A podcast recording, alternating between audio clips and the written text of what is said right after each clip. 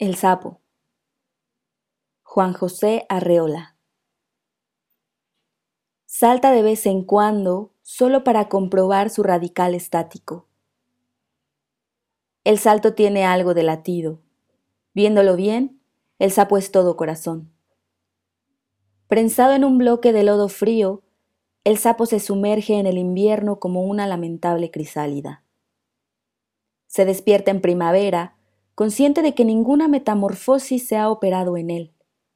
Es más sapo que nunca, en su profunda desecación. Aguarda en silencio las primeras lluvias. Y un buen día surge de la tierra blanda, pesado de humedad, henchido de savia rencorosa, como un corazón tirado al suelo. En su actitud de esfinge hay una secreta proposición de canje, y la fealdad del sapo aparece ante nosotros como una abrumadora cualidad de espejo.